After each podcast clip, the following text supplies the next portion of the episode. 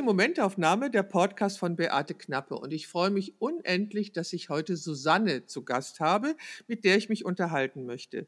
Ich habe Susanne entdeckt bei Instagram, weil sie unglaublich spannende Fotos macht, und zwar von Hüten. Ihr Account bei Instagram heißt auch 1000 Hüte und ich werde ihn selbstverständlich verlinken unter diesem Podcast. Aber jetzt erstmal, hallo Susanne. Hallo Beate. Herzlichen Dank für die Einladung. Ich freue mich. Ich freue mich auch. Sag mal, Susanne, wo treffe ich dich an?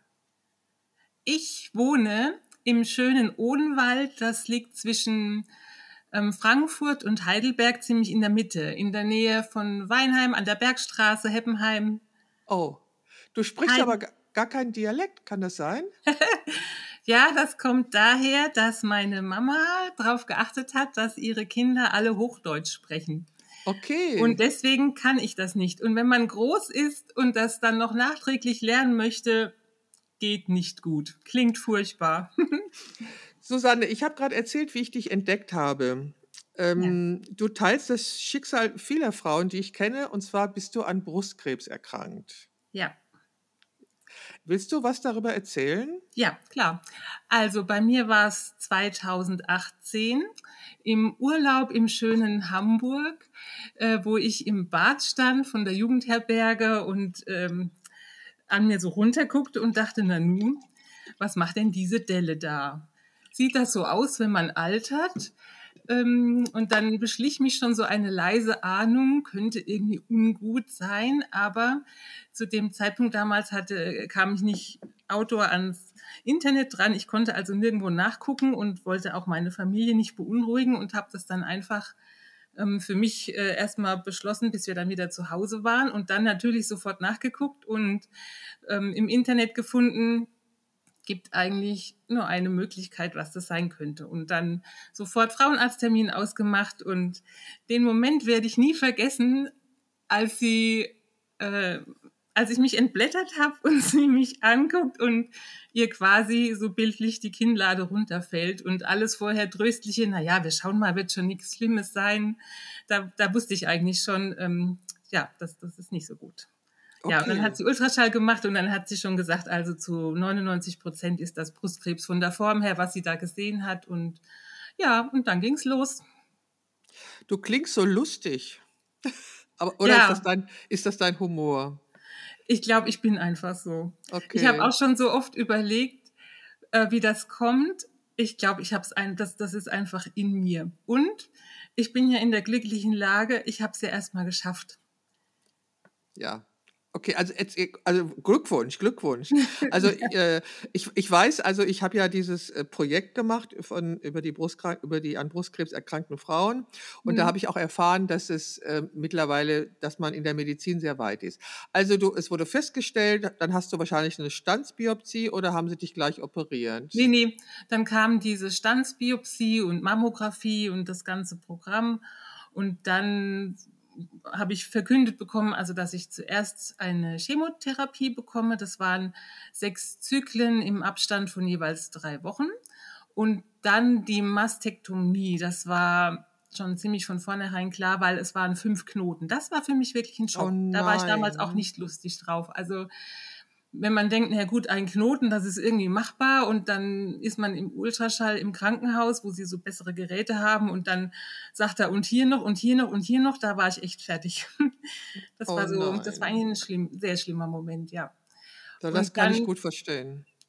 Aber interessanterweise, als ich dann gewusst habe, dass es Krebs ist, da habe ich dann tatsächlich so Sachen gesagt wie, warum schneiden Sie das denn nicht gleich weg? Nehmen Sie, machen Sie die ganze Brust ab, brauche ich nicht mehr. Hauptsache, das ist weg. Mhm. Aber dann, als die OP näher rückte und da, da war ich dann nicht mehr so lässig drauf oder so.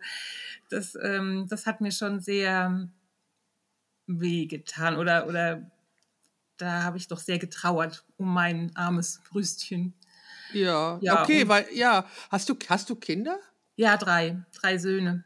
Oh, du hast also schon drei Kinder. Das heißt, du, du weißt ja auch, was diese Brust bedeutet, auch für deine Kinder. Ich meine, ja. du hast sie ja wahrscheinlich gestellt. Ja. Ähm, also sag mal, wie alt bist du eigentlich? Ich bin 46. Okay, also du Und die Kinder sind 21 und 18 und 13. Also die sind auch schon groß und von daher, ich bin ja erst seit diesem Jahr bei Instagram unterwegs und da sehe ich so viele Frauen auch, die gar während der Schwangerschaft sowas aushalten ja, müssen oder oder, da, oder bevor sie ihren Kinderwunsch äh, ja, realisieren können. Und das sind so Sachen, wo ich auch oft gedacht habe, ich habe schon so viel bekommen vom Leben, da kann ich doch dankbar dafür sein. Und das äh, ist auch humorförderlich. Ja, ja, aber ich meine, du hast ja drei große Söhne, die sind ja fast erwachsen, bis auf den 13-Jährigen. Ja, Aber okay, also die Brust bedeutet ja für Frauen sehr viel. Also erstmal stillen wir damit unsere Kinder. Zweitens ist ja, es einfach auch, äh, es bedeutet auch Weiblichkeit. ja. Du hast also die Brust abgenommen bekommen und hast du dich für einen Wiederaufbau entschieden oder dafür flach zu bleiben auf der Ich bin Seite? äh, halbseitig flach, weil ich möchte kein, also ich mag so diese Vorstellung von Silikon im Körper finde ich ganz äh, gruselig und ich wollte auch keine Muskelverpflanzungen oder Fettverpflanzungen. Das soll alles bitte bleiben, wo es ist. Und ich dachte auch damals noch, das wird mich niemals stören. Das ist halt nun mal so. Ein aber Arm oder ein abes Bein ist schlimmer. Eine Brust brauche ich nicht, um mich fortzubewegen oder um Sachen machen zu können. Jetzt merke ich schon, dass es mich stört, muss ich ehrlich Okay. gestehen. Ähm, aber tagsüber, wenn ich den BH anhabe mit dieser Prothese drin, die hat ja auch ein Gewicht und da, da denke ich meistens nicht dran, weil das einfach sich anfühlt, als wäre noch alles da. Nur wenn ich mich anziehe, umziehe oder fürs Schwimmbad oder ja, so Dekolleté-Sachen, das ist halt, da, da sieht man es dann schon und da merke ich schon, hm, Äh, du weißt, dass es einen Verein gibt für flache Frauen? äh, nein. Gibt es? Äh, also das ist interessant, weil ich plane mit denen nämlich ein Projekt äh, genau zu dem Thema flache Frauen. Es, äh, Ach dieser ja. Verein, ja, ist, äh, dieser, die, es gibt eine Facebook-Gruppe. Ich kann mal gucken, ob ich die Kontaktdaten habe, dann schicke ich dir das. Es gibt eine Facebook-Gruppe und es gibt einen Verein von Das Frauen, die das, toll. ja, die das Gleiche sagen wie du. Die sagen, ich will kein Plastik in meinem Körper haben. Mhm. Und ich, ich habe ja eine junge Frau porträtiert, die mit einer Double-Mastektomie, die das große Oh. Tattoo hat. Mhm. Und ähm, Grit hat gesagt, nein, das kommt für mich überhaupt nicht in Frage, äh, dass ich das mache, das will ich nicht. Und sie hat es sehr kritisiert, dass auch bei der Beratung man nie darüber gesprochen hat, dass man auch flach bleiben könnte, sondern es Mhm. ging immer darum, um Prothesen und Wiederaufbau und so. Das kritisieren die sehr und das, ich weiß, der, dieser Verein hat, ich weiß nicht wie viele Mitglieder, ist Mhm. auch als gemeinnützig anerkannt und ähm, die haben auch eine Homepage und äh, die setzen sich sehr dafür ein. Und Grit zum Beispiel hat auch eine Designerin gefunden, die Bikinis gemacht hat, ohne ausgearbeitete Oberteile. Da sagt Mhm. sie, ich habe doch nichts reinzutun. Also Mhm. sie, also ich kenne da Frauen, die sich ganz, ganz stark machen für dieses Thema. Und ich finde das unglaublich toll und ich möchte es gerne unterstützen. Und wir planen nächstes Jahr zusammen ein Projekt genau zu diesem Thema. Zufälligerweise bist du auch eine davon. Das finde ich ja total witzig. Aber äh, Ja. also es ist so, dass die Frauen auch nicht dabei unterstützt werden. Also sie werden dabei unterstützt oder man berät sie hinsichtlich des Gewichts, der Silikoneinlage oder der Prothese. Also das hat mir Grit so alles erzählt. Das weiß ich ja nicht aus eigener Erfahrung, aber Mhm. ähm, dass die Frauen flach, also den Wunsch einfach, wie du sagst, was ist, es ist jetzt weg und Hauptsache es ist weg und ich bin gesund, das ist doch viel wichtiger als dieser Wiederaufbau. Und ich könnte mir vorstellen, dass das auch Probleme macht, weil die gesellschaftliche Akzeptanz ist ja wirklich nicht gegeben. Also die Grit eben äh, erzählt eben von diesen Bikini-Oberteilen, die eben ke- keine ausgearbeiteten Brüste haben, dass es unglaublich schwer war, sowas zu finden. Und es gibt halt eine Designerin, die macht solche, macht solche Geschichten. Also solche, macht solche Bikinis. Da sagt sie, ich möchte Mhm. gerne Bikini tragen, darauf möchte ich da nicht verzichten. Und ähm, ich finde das total, also ich finde, das ist so eine ganz schlimme Form von Diskriminierung, dass man so etwas nicht akzeptiert. Weil, warum nicht? Also wenn jemand, jem- wenn jemand ein Bein ab hat oder einen Arm ab hat und auch der, gut, beim Bein, die brauchen immer eine Prothese. Ich rede mich jetzt gerade hier um Kopf und Kragen, was Prothesen, was Prothesen angeht. Egal. Auf jeden Fall, du hast, du hast die Brust nicht wieder aufbauen lassen und Ja. haderst aber noch, haderst jetzt gerade ein bisschen damit. Ne, es ist, ähm, ich glaube, in der Akutzeit, da war ich irgendwie wie high. Und jetzt danach sagt das erst so alles richtig und auch die, die Auswirkungen oder man könnte vielleicht auch freundlicherweise sagen, woher soll man auch vorher wissen, wie es hinterher ist? Hat man ja noch nie gehabt und dann macht man sich so Vorstellungen und denkt, alles kein Problem, dann mache ich die Prothese da rein. Äh, ja, es ist jetzt auch kein Dauerthema für mich, es ist einfach nur, dass ich manchmal bemerke, mh, so wie du es dir damals vorgestellt hast, von wegen dem Umgang damit und dass es dich nicht stören wird, ist es doch nicht. Und manchmal habe ich auch den leisen Gedanken, vielleicht wäre mir sogar lieber beide ab, dann wäre das wieder symmetrisch. Klingt okay. bescheuert, oder? Aber manchmal nee, habe ich diesen nee. Gedanken, dass ähm, dann würde ich, glaube ich, auch flach gehen. Dann würde ich gar nichts tragen. Mhm. Aber dieses, dieses asymmetrische, das tatsächlich macht mir ja. gerade ein bisschen Schwierigkeiten. Du, ich, also ich werde dir, ich dir im Anschluss mal die Kontaktdaten nennen äh, mhm. zu dieser Gruppe. Und äh, wie gesagt, es gibt eine Facebook-Gruppe und einen Verein. Ich werde das mal geben. Vielleicht ähm, findest du da Gleichgesinnte, mit denen du dich austauschen kannst. Und dann, ja, ist das ja super, dass, du, dass wir miteinander reden und ich dir ja. das erzählen kann. okay, also du 2018, dann kam die Chemo, dann kam die ähm, Mastektomie. Und wie ist es dann weitergegangen? Dann kam Bestrahlung noch, weil leider zwei Lymphknoten befallen waren. Das hat mich auch total runtergezogen, weil das vorher nicht angesagt war. Also es wurde immer so getastet und Ultraschall gemacht und dann hat es immer geheißen, ist alles frei, wunderbar, das kriegen wir gut hin. Und dann nach, durch die OP kam halt raus, dass doch schon zwei befallen waren, was glaube ich jetzt nicht wahnsinnig viel ist, aber trotzdem war das. Das sind, das sind zwei zu viel. Das sind zwei. Ja, das war der zweite Moment und dann bin ich natürlich doch auch ans Internet gegangen. Man soll es ja nicht machen, aber und dann hieß man da von nur noch halb so großen Heilungschancen und das war, oh, das war echt, das fand ich richtig scheiße. Ja, natürlich ja. ist das, ja. Und wie ist es dann weitergegangen? Dann Bestrahlung und dann, jetzt nehme ich halt Tabletten und das war's. Mehr. Also du machst diese Immun, Immungeschichte oder was? Äh?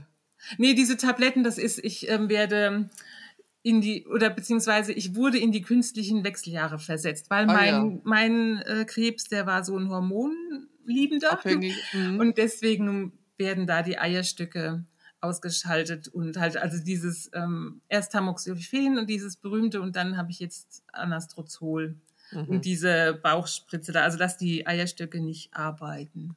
Dass die keine Hormone produzieren. Genau. Und du hast die Nachricht bekommen, sie sind geheilt. Ja, das war, das, das habe ich nicht bekommen.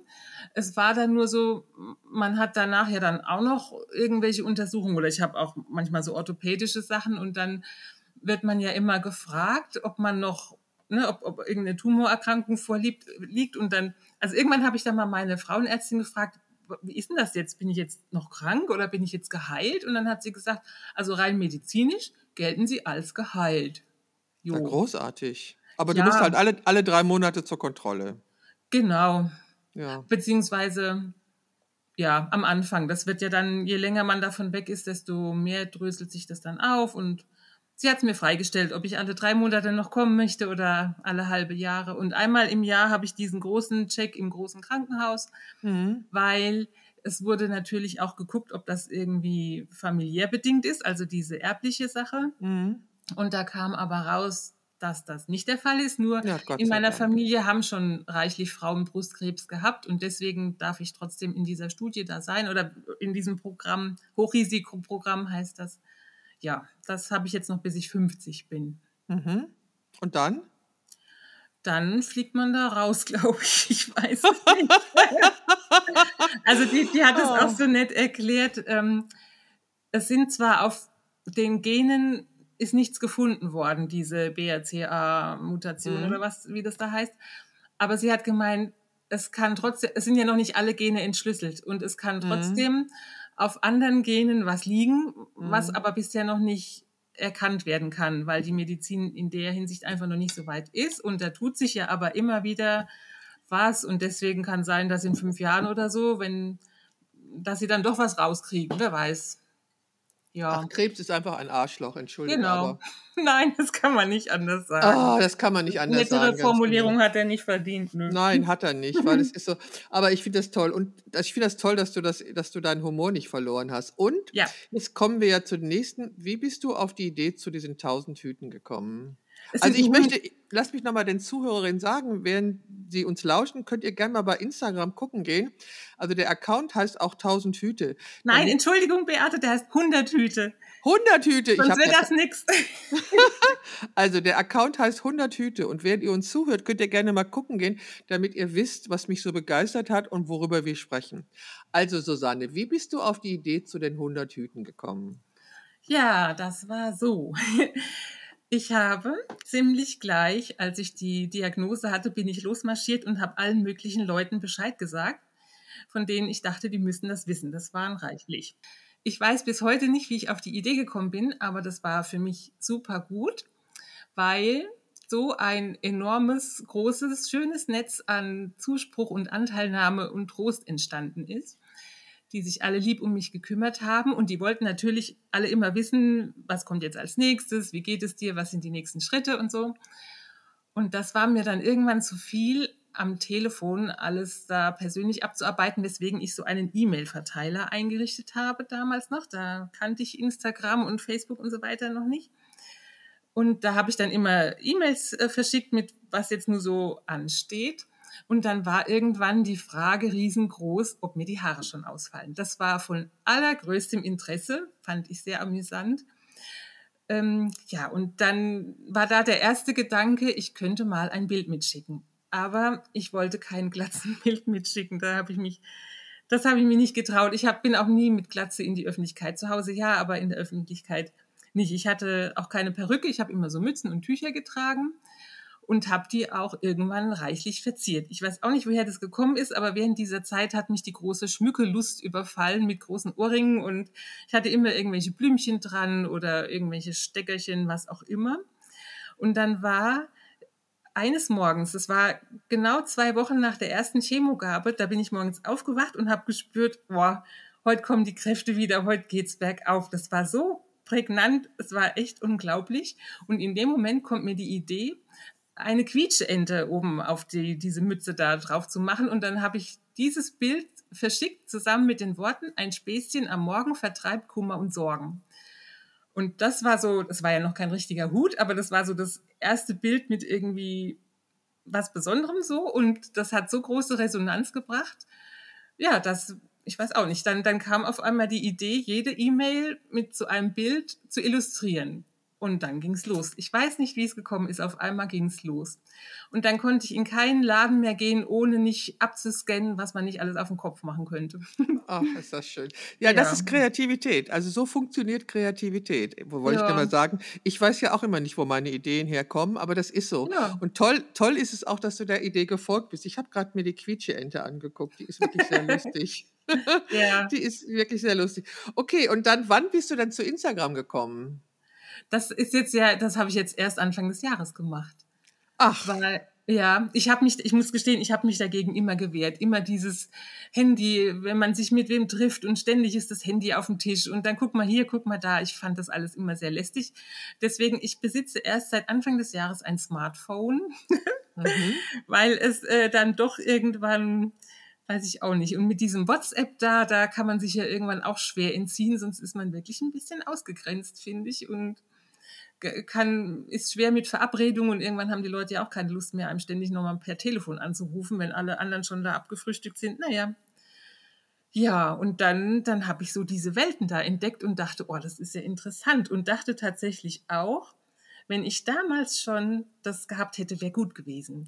Weil mhm. es ist doch auch tröstlich und es ist einfach gut, finde ich jedenfalls, oder schön, zu erfahren, dass auch andere sich mit den gleichen Sachen rumplagen und den Begleiterscheinungen. Es ist ja, Krebs ist ja das eine, aber was da alles noch dranhängt, das ahnt ja keiner, der es nicht mhm. kennt. Und das fand ich teilweise sehr beruhigend dann bei Instagram zum Beispiel, bei anderen Accounts nachlesen zu können, ah, der, denen geht es auch so oder die haben auch diese Probleme.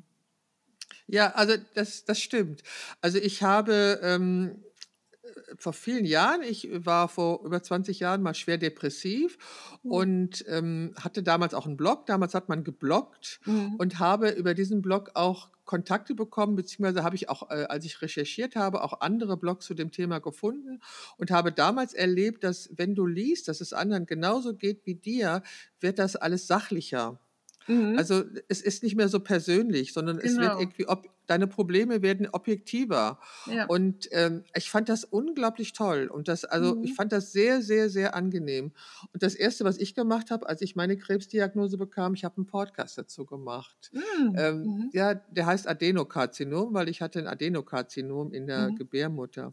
Und ähm, es ist auch weg. Also und nach der, nach der, die, äh, nach der Aussage der Ärztin, Frau Knappe, der Krebs ist weg, habe ich dann gleich meinen Laptop in Champagner gebadet. Was? Ja, aus Versehen, aus Versehen ist der ganze Champagner über den äh, drüber geflossen. Naja, gut. Ich, also ich finde das total toll und das ist auch meine Erfahrung. Das ist die tolle Seite am Internet, dass du Mhm. wirklich Menschen triffst, die in einer ähnlichen Situation sind wie du und das bringt dir was. Ja. Und im Umkehrschluss weiß ich eben, wenn ich erzähle, wie es mir geht, bringt das auch anderen wieder was, die äh, vielleicht in einer ähnlichen Situation sind. Und darum finde ich das so toll, dass du, also ich finde diese Fotos in deinem Account einfach grandios. Die Hm. sprechen von so viel Kreativität. Und es gibt aber auch Fotos mit Glatze übrigens, habe ich Ja. gerade gesehen. Ja. Toll. Also ich finde ja Frauen mit Glatze sowas von schön. Also ich mag, ja, ich finde sie einfach, sie sind anders. Wenn die Haare weg sind, sehen die Frauen anders aus. Sie haben so eine, so eine, so eine Buddha-Schönheit, weißt du, so eine Ruhe irgendwie, finde ich. Aber deine Hüte sind grandios. Ich finde das, was, ja, weißt du, das ist so ähnlich. Hast du die Geschichte gesehen von dem Mann, der als seine Frau an Brustgift erkrankt ist, hat er sich fotografieren lassen im rosa Tattoo? Ich habe hab davon gehört und habe auch ein paar Bilder gesehen, ja. Das Ah, was hat ja, er hat es gemacht, um seine Frau zu unterhalten. Das Ja. ist doch unglaublich nett und das erinnert Ja. mich gerade daran. Deine Hüte sind ja auch unglaublich witzig. Da steckt unglaublich viel Kreativität drin und so vielfältig sind die. Und Mhm. äh, das ist ja auch spaßig. Das heißt, Ja. du bist ja, du bist ja mehr als diese Krankheit. Du bist ja nicht nur dieser Brustkrebs, du bist ja mehr. Und genau das praktizierst du. Also ich finde Ja. das großartig. Weißt du, du zeigst, da ist diese Krankheit, die ist jetzt da, die geht auch nicht wieder weg. Also die geht weg, indem ich da was tue, aber es bleibt ja immer was übrig, wie du sagst. Es gibt ja Ja.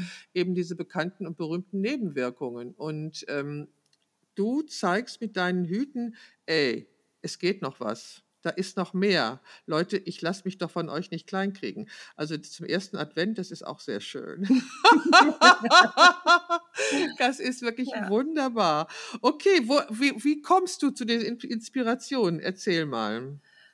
Das kann ich nicht sagen, keine Ahnung. Die knallen einfach so in meine Rübe. Auf einmal sind sie da. Ja, ja. Das war wirklich, dass ich damals dann, das war ist jetzt schon drei Jahre her, da, da hatte ich dann so einen Tunnelblick, wenn ich überall, wo ich war, ich habe immer geguckt, könnte man daraus was machen oder was, was könnte man daraus machen? Dann auch die Frage, wie, wie kann man das machen? Wie kann man das befestigen? Und zum Beispiel, es gibt ja diesen großen mit, den, mit dem Silberblatt oder Mondviole, äh, wie das heißt. Und das war, ich finde das einfach wunderschön, diese Pflanze. Und wie die so leuchtet, wenn dann die Sonne drauf scheint, diese silbrigen Blättchen. Und da war dann aber auch die Frage, wie kann man sowas überhaupt befestigen und dann Hut draus machen. Naja, also jedenfalls, es war, es, es kam einfach immer irgendwie so.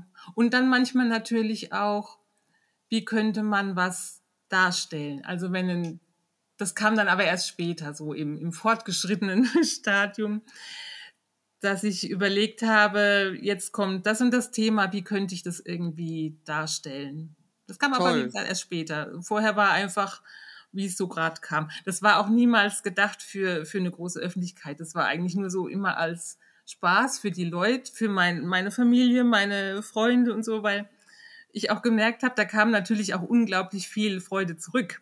Und das Mhm. war für mich dann wieder Auftrieb. Also das war ein, ein super Projekt für diese Zeit, weil mein Hirn einfach ganz fest damit beschäftigt war, sich solche Sachen auszudenken und wirklich kaum Raum war für traurig sein oder für Angst haben. Hatte ich auch, aber das andere war stärker. Mhm. Das ist Kreativität. Das ist die Macht der Kreativität. Ja. Also ich habe mal gesagt, Kreativität ist mit dem Leben Liebe machen. Oh, das ist ja toll. Ja, Ja. also weil also äh, in der Zeit, wo ich so schwer depressiv war, habe ich ähm, konnte ich nicht fotografieren, aber ich habe da Mhm. so Mixed Media gemacht und ähm, das Mhm. hat mich auch am Leben gehalten. Das hat mich auch Mhm. in der Welt gehalten, sage ich immer. Und Mhm. du erzählst ja im Grunde das Gleiche. Sich Mhm. damit, also Kreativität, kreativ sein hat diese Kraft, die du beschreibst. Das finde ich so Mhm. toll. Also, dass, dass du dann sich damit beschäftigt und dass man damit befasst ist. Ja, das ist doch wunderbar. Hast du die Hüte oder vernichtest du die anschließend wieder? Ich habe einige noch. Manche, die sind aufgegessen, kaputt. äh, ja, aber einige sind noch da. Ja. Wahnsinnig. Also ich finde ich finde es einfach unheimlich toll und das du darfst sie nicht kaputt machen und darfst du auch nicht aufessen. Also du das gehört also das gehört einfach ausgestellt. Also auch im, gerade im Zusammenhang mit dem Thema Brustkrebs denke Ja. ich mir, ist das einfach unglaublich wichtig zu zeigen, ey, guck mal, hier zeigt eu- euch eine, dass sie mehr ist als diese Krankheit und das war auf eine unglaublich tolle und kreative Art. Sag mal Susanne, was bist du denn von Beruf? Uiuiui. Ich habe mal Bauingenieurwesen studiert, aber niemals in diesem Beruf gearbeitet. Kind 1, 2 und 3 und dann habe ich auch mal Kindertouren gemacht. Ich hatte auch mal ein Spielmobil und kurz bevor ich die Diagnose bekommen habe, war ich tatsächlich als Vertretungslehrerin in einer Grundschule angestellt und habe beschlossen, das ist eigentlich mein Traumjob, das möchte ich gerne machen. Und dann kam das dazwischen, das fand ich echt Hm. sehr doof. Danach habe ich, war ich dann nochmal kurz in der Schule, aber ich bin jetzt, äh, ich arbeite in, in einem Buchladen Mhm. und darf da auch die Schaufenster dekorieren. Und zusammen mit Hüte machen, weil ich habe ja wieder angefangen mit dem Hut machen. Ich habe irgendwann dann so dieses Ziel gehabt, 100 Hüte, weil ich einfach das vom Namen her lustig fand. Ja. 100 Hüte, nicht 33 Hüte, das klingt. Und dann, als die Zahl dann voll war, dann habe ich tatsächlich auch erstmal eine Pause gebraucht. Dann war, war ich so ein bisschen ausgelutscht und boah, nee, will jetzt mal was anderes machen, nicht immer nur Hüte. Aber jetzt hat es mich wieder gepackt. Und ich finde, es gibt auch danach noch jede Menge zu sagen. Und deswegen, ich habe mindestens noch acht Hüte im Kopf, die ich gerne noch machen möchte. Und das kostet ja halt auch alles Zeit und Arbeiten und Haushalt und Kram. Ähm, ja, so vertreibe ich mir die Zeit. Man soll ja auch so viel Sport machen, das kostet auch Zeit, finde ich. Ich weiß das, du hast einen Haushalt und Kinder und der 13-Jährige fordert dich ja wahrscheinlich auch noch ganz schön. Ja, es geht. Der, die, die sitzen ja in ihrem Zimmer gerne auch vor der Kiste und so und Schule und die sind schon irgendwie gut beschäftigt. Aber wir wohnen auf dem Land tatsächlich und wir haben keinerlei Zug und äh, Busanschluss, also Mama-Taxi auch und halt Ah, all ja. diese Sachen und Essen kaufen und so weiter. Ja, ne, das ist das Ja. ist das ist ein volles Programm, aber die Kreativität, dass du das trotzdem machst, das finde ich erstmal großartig und die Ideen, die du hast, ich gratuliere dir von Herzen. Ich finde es so was von super, wirklich. Warte mal, Danke meine dir, sehr lieb. Susanne, sag doch mal, welches war das schönste Kompliment, das dir jemand, das dir jemals jemand gemacht hat? Du meinst so generell Überhaupt. oder ähm, jetzt in, in der Krebszeit? Ja, generell, wahrscheinlich ist die Krebszeit eine so prägende Erfahrung, dass du daran denkst. Also das, das jüngste, schönste, was mir gerade einfällt, ich war, äh, hatte tatsächlich eine Ausstellung mit Vortrag im Krankenhaus in Schwetzingen. Und danach kam eine Frau zu mir und hat gesagt, ähm, es hätte ihr Mut gemacht, es hätte ihr geholfen.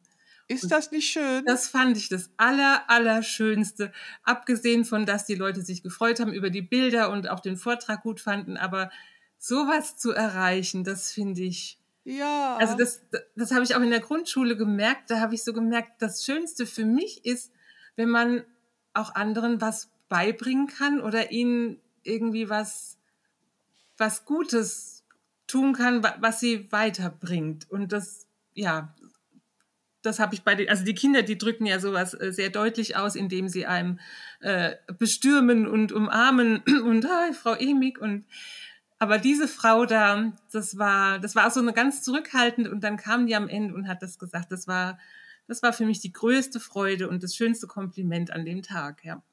Das, das glaube ich dir gerne. Aber Mhm. ist das nicht, tut das nicht auch gut, wenn man wirklich das spürt? Man kann Ja. anderen Leuten Mut machen. Ja. Schön. Und was, was auch noch eine ganz lustige Geschichte ist, weil wenn man so im Internet unterwegs ist, man weiß ja nicht, wer einem schon so kennt oder wen man schon so, wo man schon bekannt geworden ist. Und dann mhm.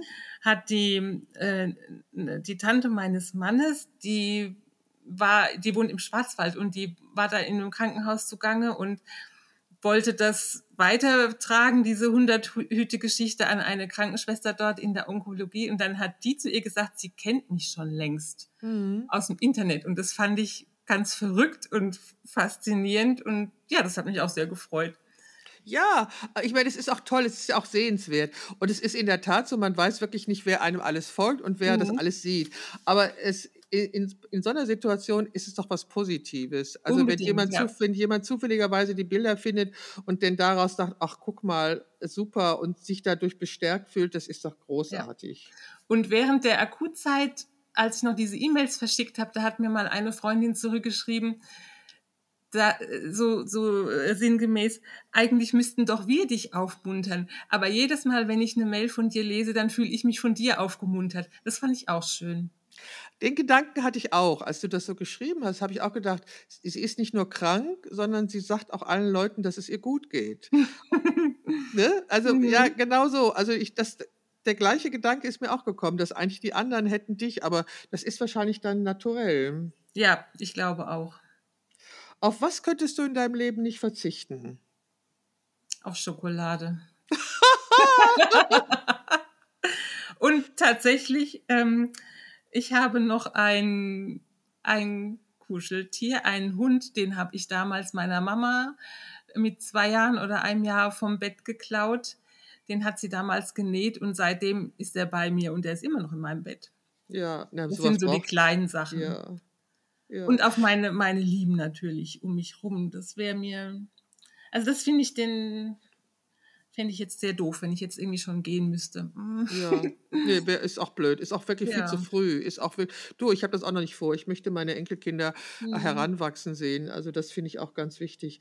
Würdest du auch für Schokolade mitten in der Nacht aufstehen? Oder ja. gibt es da was?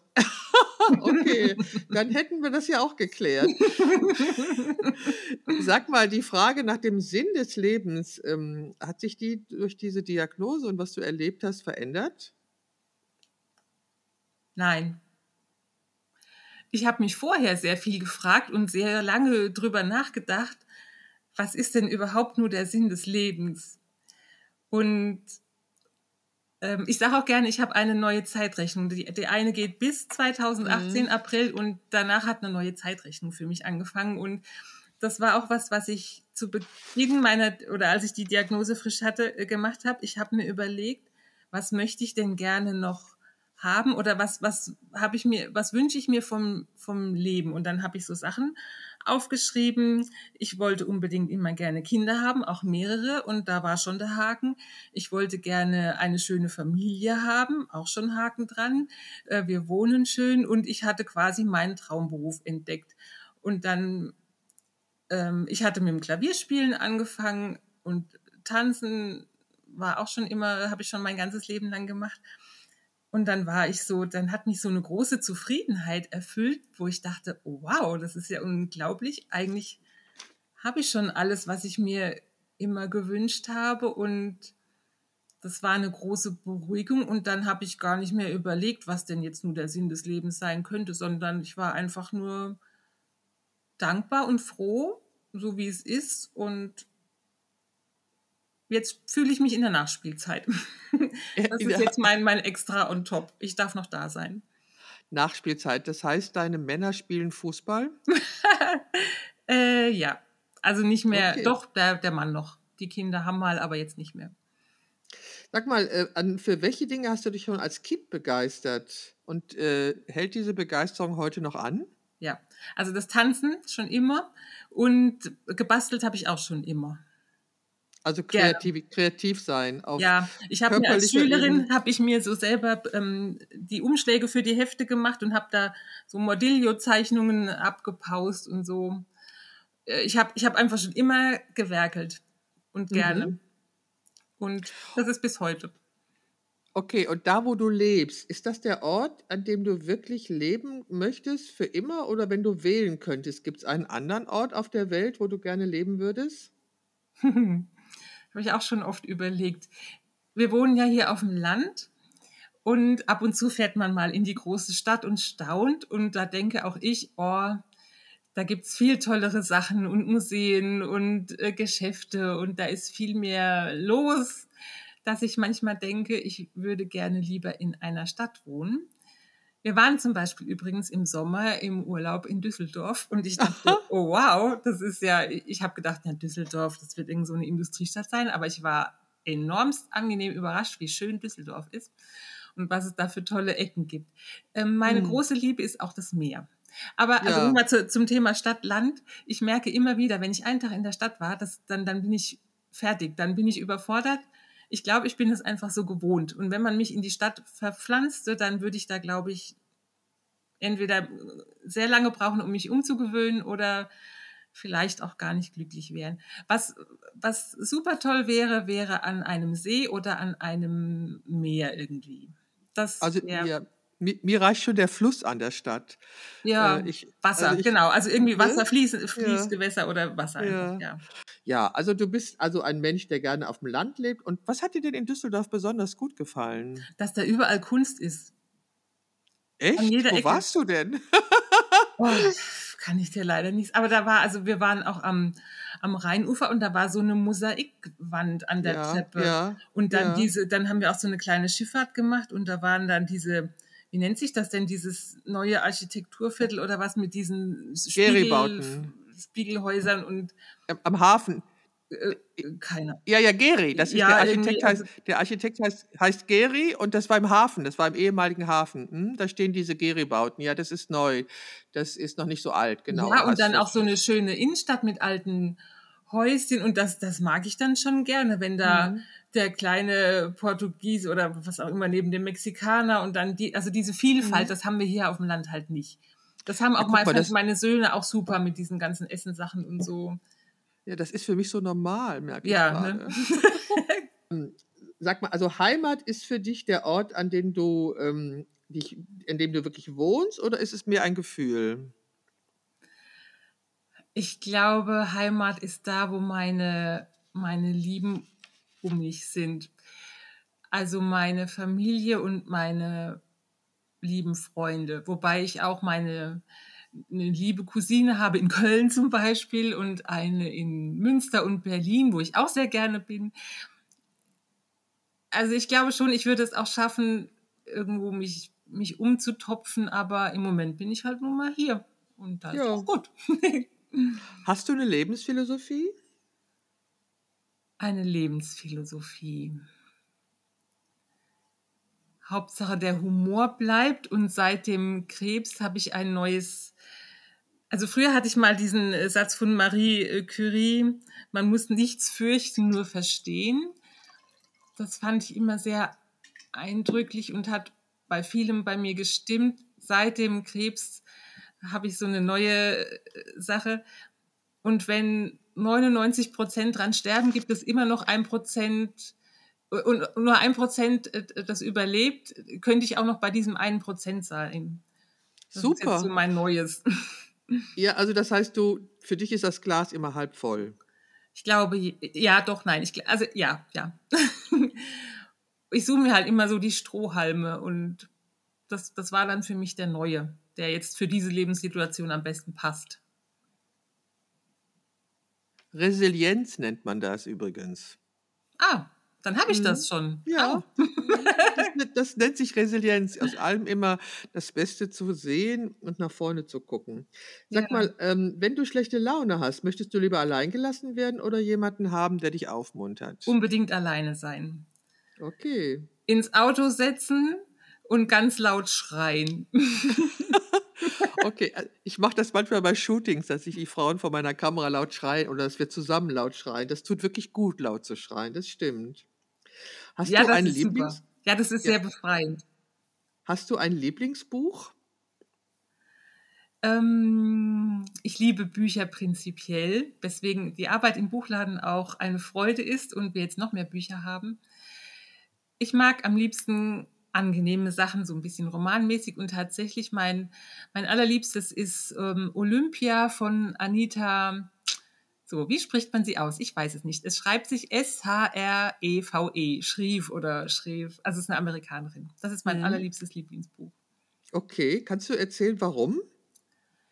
Weil mich die Geschichte fasziniert hat von dieser starken jungen Frau, die zu Beginn noch ein junges Mädchen ist, 15 Jahre alt, und es spielt zu einer Zeit, da war sowas unerhört, sich in einen 40 Jahre älteren Familienvater zu verlieben. Und er hat sich aber auch in sie verliebt. Und ja, dann hatten sie natürlich ein Verhältnis, bis alles aufgeflogen ist. Und dann wurde sie quasi verdammt und hat in dieser Verdammnis äh, festgestellt mit Entsetzen, ach du Schreck, sie ist schwanger von diesem Mann. Und dann hat sie das Kind auch bekommen, es wurde ihr weggenommen. Und dann hat sie sich tatsächlich aus all diesen gesellschaftlichen Zwängen dem widersetzt. Also wirklich eine starke, tapfere, mutige Frau. Mhm. Könnte mein Vorbild sein. Und hat, ähm, ja, hat sich selbst wieder ein Leben aufgebaut und dann tatsächlich, als sie wieder gesettelt war, versucht, ihr Kind zurückzubekommen, was sie mittlerweile entdeckt hatte, dass es in eine Pflegefamilie gegeben wurde. Mhm. Und dann war es kurz davor, dass sie dieses Kind wieder zurückhaben darf, weil es in sehr ärmliche Verhältnisse gegeben wurde und bei ihr hätte es bessere Zukunftschancen gehabt. Und dann hat sie sich ganz knapp kurz davor, bevor sie es bekommen hat, äh, dazu entschlossen, nein, sie möchte dieses Kind nicht aus seiner Familie reißen, weil er, der Bub, der Sohn, der kannte sie ja gar nicht. Mhm. Das wäre ja alles völlig, der war da vier Jahre, glaube ich, oder sechs. Naja, und das fand ich bemerkenswert, bewundernswert und ich finde den Schreibstil von dieser Autorin enorm. Mhm. Und die hat ganz verschiedene Stile, je nach Zeit, in welcher sie schreibt. Also ich habe alles von ihr gelesen. Und sie kann auch ganz modern schreiben. Das war ja in früheren Zeiten, 1800 Eppes, da hat sie dann auch die Sprache so ein bisschen angepasst. Das finde ich sehr bewundernswert. Ich glaube, sie ist, ja doch, sie ist schon gestorben. Letztes oder vorletztes Jahr. Also es gibt keinen Nachschub mehr. Naja, und äh, Daniel Glattauer zum Beispiel, äh, alle sieben Wellen und gut gegen Nordwind, das habe ich auch Ja, gehört. das also liebe ich, ich. Ja, also ich habe es mir vorlesen lassen, es war total schön, hat mir gut gefallen und habe ich mir auch den Film angeguckt. Äh, gut ja. gegen Nordwind, das hat mir auch sehr, sehr, sehr gut gefallen, das stimmt. Also das ist auch sowas, wenn, das geht bei mir immer. Für manche Sachen muss ich in der Stimmung sein, aber dieses Gut gegen Nordwind und so, das bewirkt immer Stimmungsverbesserung bei mir. Toll. Sag mal, was würdest du tun, wenn du unendlich viel Geld hättest? Ja, dann würde ich mir tatsächlich ein tolles Haus am Meer oder am See bauen und mich dort niederlassen. Okay, okay. Sag mal, wenn du äh, die Wahl hättest, drei geschichtliche Personen zum Essen einzuladen, welche wären das? Entschuldigung, ich hab, du warst eben kurz weg, ich habe dich nicht gehört. Also, wenn du drei geschichtliche Personen zum Essen einladen könntest, wer wäre das? Hm. Ich glaube, ich würde gerne mal diesen verrückten Mozart beobachten und kennenlernen. Wen noch? Ich weiß es nicht, Beate. Macht ja nichts. Ja Marie Curie oder so, so Genau, ah, die, weil, weil ja. sie so lange mein, mein Vorbild auch war. Ja, guck mal, du hast schon zwei. Ich Geht glaube, fehlt noch eins zum, zum Sieg. Äh, nein. Ja. Ich die volle Punktzahl erreiche. Ach, diese Ruth Bader Ginsburg da, die da jetzt auch kürzlich, die, die würde ich auch gerne mal kennenlernen. Oh, und das ist doch eine tolle Frau. Ja, ja. genau. Ja, verstehe. Du lebst ja noch. Dich würde ich auch gerne kennenlernen. ja, aber die Bada Ginsberg, das finde ich auch. Also die, es gibt ja auch Gott sei Dank einen Film über sie. Und ah. ähm, ja, es gibt einen Film, also wunderbar. Also Mir fällt noch jemand ein. Jetzt kommt's, jetzt kommt's. Frida Kahlo. Oh, ja, ja. Also ja. Frida Kahlo, ähm, ich, ja, ich liebe sie auch. Und ähm, sie war, sie hat, ich zeitlang hat ein Bild von ihr an meinem Kühlschrank gehangen. Mhm. weil ich sie so bewundert habe in dem, was sie macht. Also trotz ihres schweren Unfalls mhm. war sie ja unglaublich kreativ. Und sie hat auch, äh, sie kannte auch eben eine, eine Fotografin, die Tina Modotti, über die ich mal gearbeitet habe. Also mhm. ja, Frida Kahlo finde ich auch toll. Also super. Also ja, ist ja eine wie wir, ne? Die quasi aus der Not dann sich nicht Ja. hat unterkriegen lassen und da sogar noch was draus gemacht hat. Ja, aber ich glaube, ich glaub, sie war schon Malerin. Also das, äh, sie war schon Malerin und hatte dann diesen Unfall, glaube ich. Ich weiß jetzt Nee, nicht genau, die hatte diesen Unfall, wenn ich mich recht entsinne. Und dann hat ihr Vater ihr so eine Leinwand Ja, ähm, so ja. übers Bett gemacht, dass sie da dann, dass sie eine Stimmt. Beschäftigung hat, weil sie so viel liegen musste. stimmt, du hast recht, genau so war es, ja. glaube, meine ich, ja. Aber das sind da tolle Personen. Mhm. Marie Curie, Frida Kahlo und Mozart. Das sind Und alles Picasso? unheimlich. Ja, ich liebe Picasso. Picasso also, würde ich, also ich würde so vielen gerne auch mal so einfach nur beobachten und zugucken, wie die so werken, wie die so ihre ja, Sachen machen. Ja, also Pica ja, also Picasso, ich, also Picasso habe ich auch sehr geliebt und ich Mhm. war, habe immer gesagt, ich bin froh, dass ich ihm nicht persönlich begegnet bin, weil er ist nicht nett mit Frauen umgegangen. Oh. Aber ähm, ich fand ihn unglaublich genial in allem, was er Mhm. gemacht hat. Er war so eine sehr starke Künstlerpersönlichkeit. Hat mir auch gut gefallen. Pass auf, jetzt gibt es noch ein paar Fragen, die du entweder, also wo du das eine oder das andere wählen darfst. Lieber Wildcampen oder Luxushotel? Leider Luxushotel. Ich habe echt Schwierigkeiten mit Isomatten. Jetzt die wahre Liebe oder ein Sechser im Lotto? Die wahre Liebe, bitte. Was ist dir wichtiger, Theorie oder Praxis? Praxis. Was ist wichtiger, gesund oder lecker? Mm, lecker. Bist du ein Morgen- oder ein Abendmensch? Hm. Ich glaube, ein Morgenmensch. Ja, doch, doch. Könntest du dir ein Leben ohne Internet vorstellen? Ja, hatte ich ja. Den Aber auch.